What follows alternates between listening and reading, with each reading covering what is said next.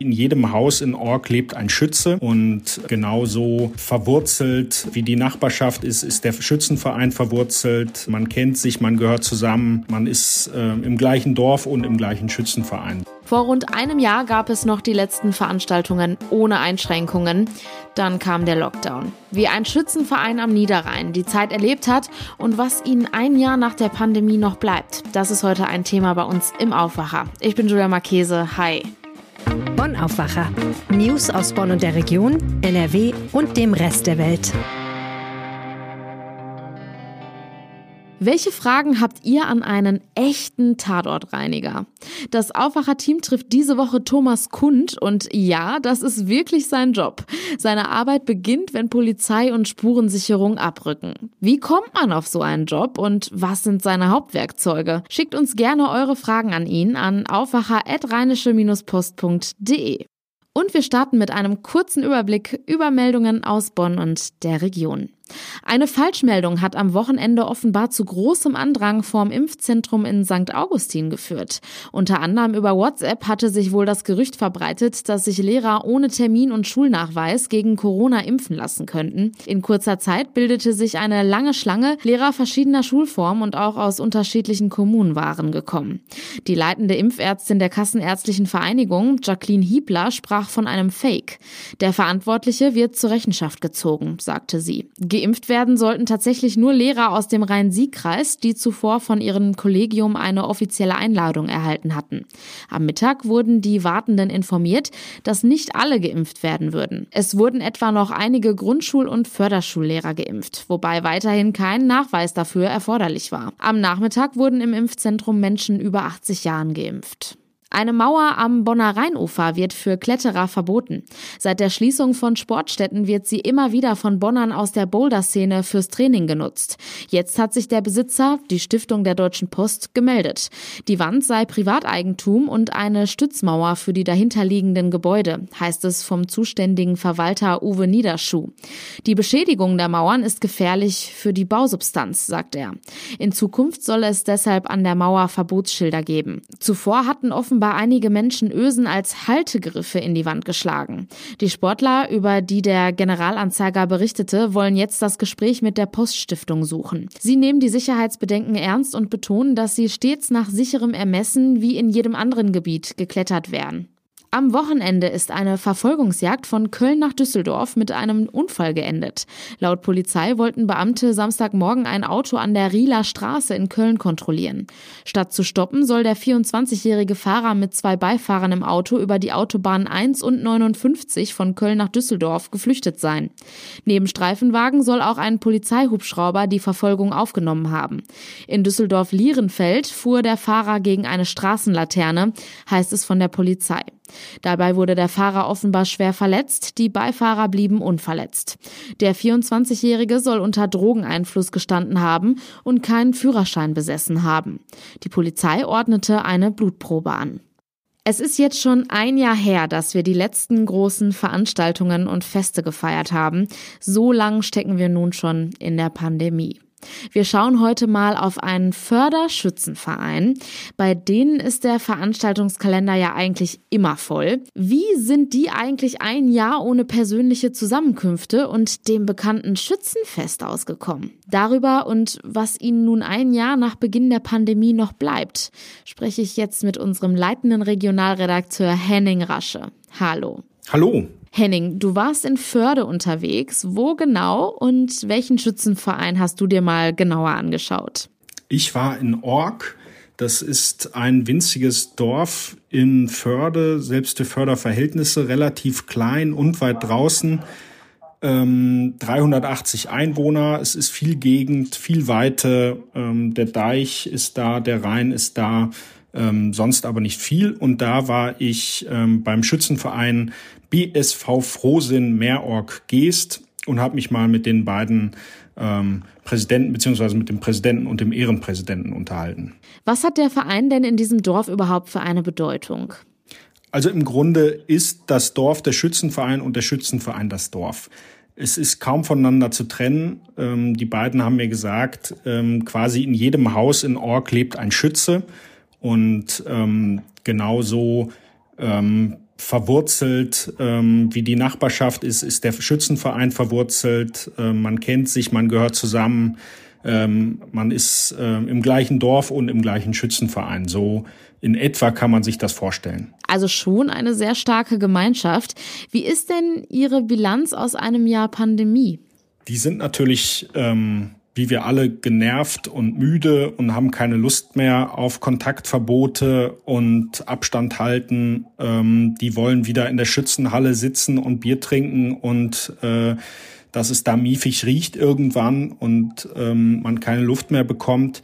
Aber das ist natürlich weit weg. Das, ähm, danach sieht es zurzeit einfach nicht aus. Und so ja, halten sie sich irgendwie über Wasser, wie wir alle. Die ähm, Veranstaltungen verschieben sie in der Hoffnung, dass sie sie irgendwann nachholen können. Ja, und treffen sich äh, stattdessen zum Beispiel digital.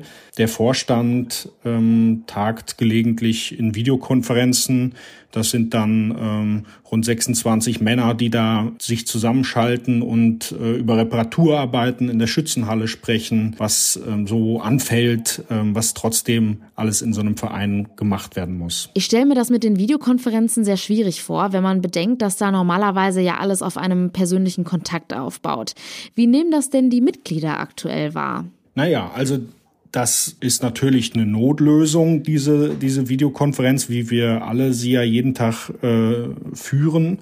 Ähm, aber es hat zum Beispiel auch einen Vorteil. Ähm, in dem Schützenvorstand ist ein Mann, der etwas älter ist, über 80 und nicht mehr so richtig gut hört.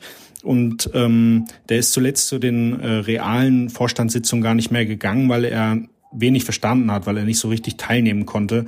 Und ähm, dem haben die Kinder und Enkelkinder das jetzt so richtig eingerichtet am Computer, dass er da sitzt mit seinem Headset und alles genau verstehen kann. Und ähm, der profitiert jetzt quasi äh, von dieser Notlösung. Hat die Situation denn etwas mit dem Dorf und den Mitgliedern des Schützenvereins gemacht? Naja, also für mich war eigentlich, als ich dahin gefahren bin, war die größte Frage, wie passen die Mitglieder weiter auf sich auf? Wie achten die aufeinander, wenn sie sich nicht regelmäßig bei den Veranstaltungen treffen?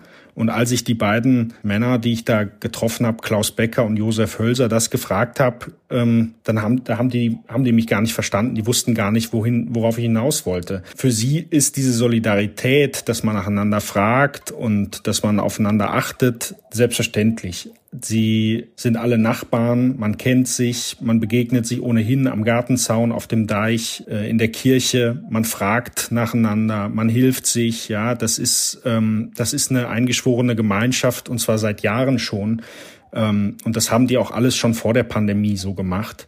Und so manche in der Großstadt haben jetzt das für sich entdeckt, äh, dass man auch mal unter Nachbarn sich möglicherweise hilft.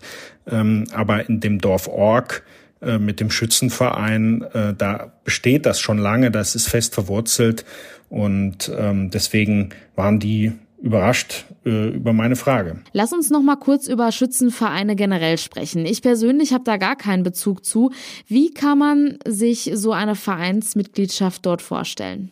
Schützenvereine wirken ja von außen wie so sehr abgeschlossene Zirkel, in die man nicht reinkommt, ähm, die ja auch von außen niemanden so richtig reinlassen. Ich bin aber zum Beispiel da auf zwei ganz offene, total nette äh, Männer ge gestoßen, die mich mit offenen Armen empfangen haben und die mir, wenn sie äh, gekonnt hätten, auch gleich den Mitgliedsantrag unter die Nase gehalten hätten. Das ist natürlich von außen was anderes als von innen. Ja. Für sie ist das selbstverständlich, dass man, äh, wenn man viele Kinder im Ort werden ähm, schon mit der Geburt quasi in den Verein eingetragen. Die wundern sich dann vielleicht, wenn sie irgendwann 14 und 15 sind, dass sie längst Mitglied sind. Aber das ist da selbstverständlich. Die Nachbarn sind da, die Bekannten, die Kollegen, alle sind in diesem Verein. Und es ist quasi wie die Kontaktbörse dieses Dorfes. Es ist die Veranstaltungsbörse dieses Dorfes. Es äh, ist das Dorf. Das Dorf ist der Verein. Ähm, und, und so halten sie da zusammen. Und ähm, der Schützenverein hat eine gesellschaftliche Funktion in diesem Ort. Und ähm, was wir so kennen, äh, das Schießen und die Schützenfeste. Das ist natürlich so ein bisschen, ähm, ja, Folklore will ich nicht sagen, aber äh, das ist das, das ist der Teil der Tradition, äh, der einem ja äh, in der Regel begegnet. Und ähm, ihre soziale Funktion bleibt eigentlich eher jedenfalls den Außenstehenden verborgen. Wir haben jetzt immer von Schützen gesprochen. Frauen gibt es in den Vereinen doch eher weniger, oder? Also es gibt äh, Frauen, die Mitglieder sind. In meinem Text beschreibe ich auch, wie eine Frau Mitglied wird und äh, was augenzwinkernd in diesem Verein zu Stirnrunzeln führt, weil sie dem falschen Fußballverein anhängt. Aber sie spielen keine zentrale Rolle in dem Verein. Der Vorstand besteht nur aus Männern. Äh, wohin man schaut, sind nur Männer. Und es ist ja auch das alte, der alte Vorwurf, den man den Schützen macht, dass sie letztlich ja so stark zwischen den Geschlechtern unterscheiden. Und das wirkt natürlich von außen betrachtet wie völlig aus der Zeit gefallen. Du hast es ja am Anfang schon erwähnt, der Schützenverein in Org trägt ja in seinem Namen schon das Wort Frohsinn.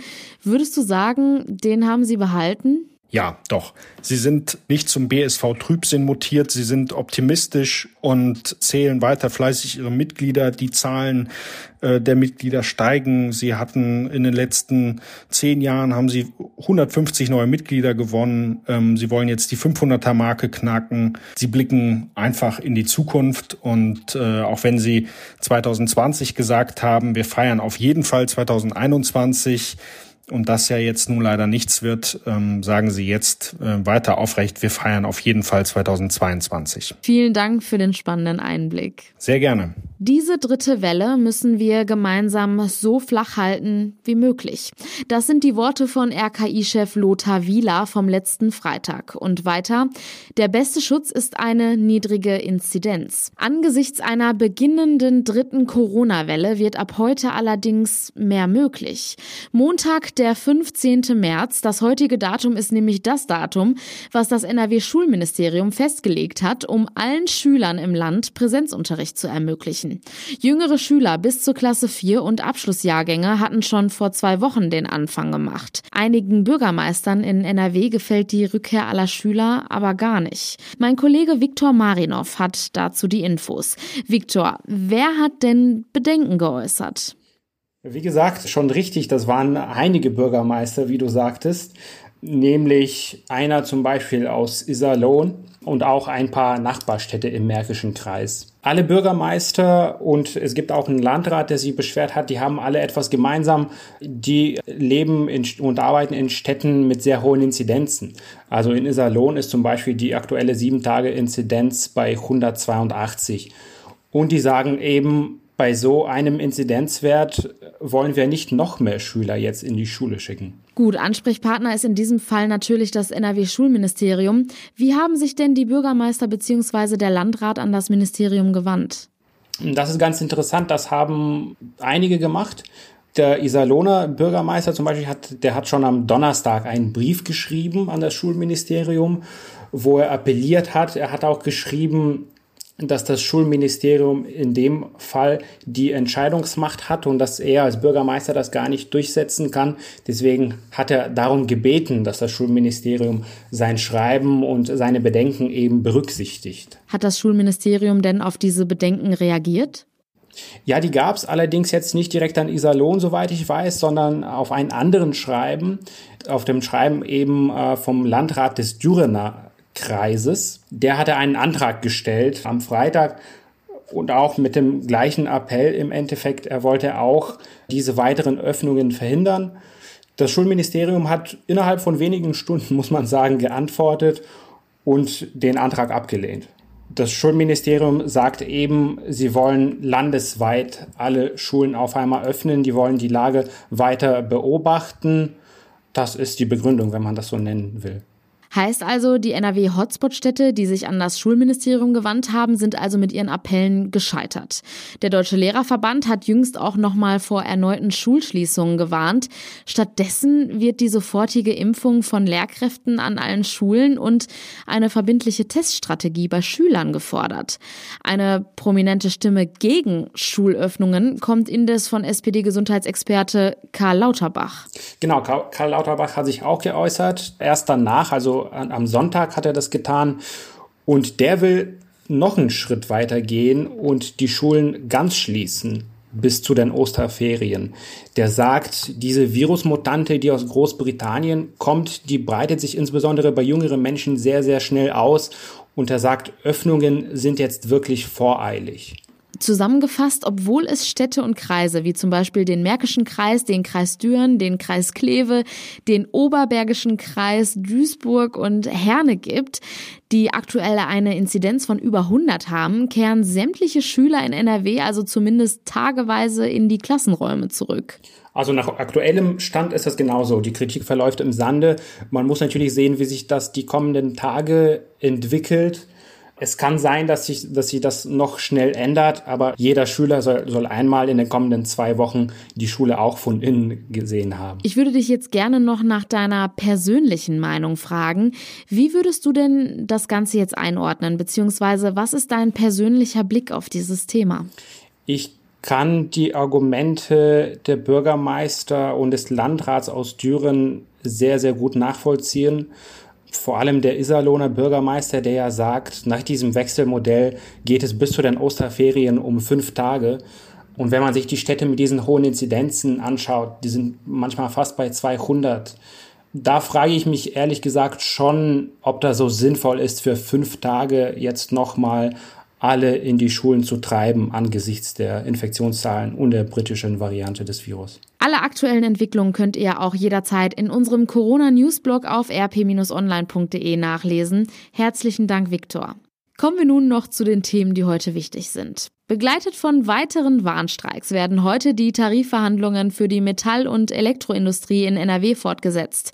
IG Metall fordert für die Beschäftigten der Branche vier Prozent mehr Lohn. Es geht nun in die fünfte Verhandlungsrunde mit den Arbeitgebern. Vor dem Kölner Landgericht beginnt heute ein Prozess gegen einen Pfleger, der eine 81 Jahre alte Patientin vergewaltigt haben soll.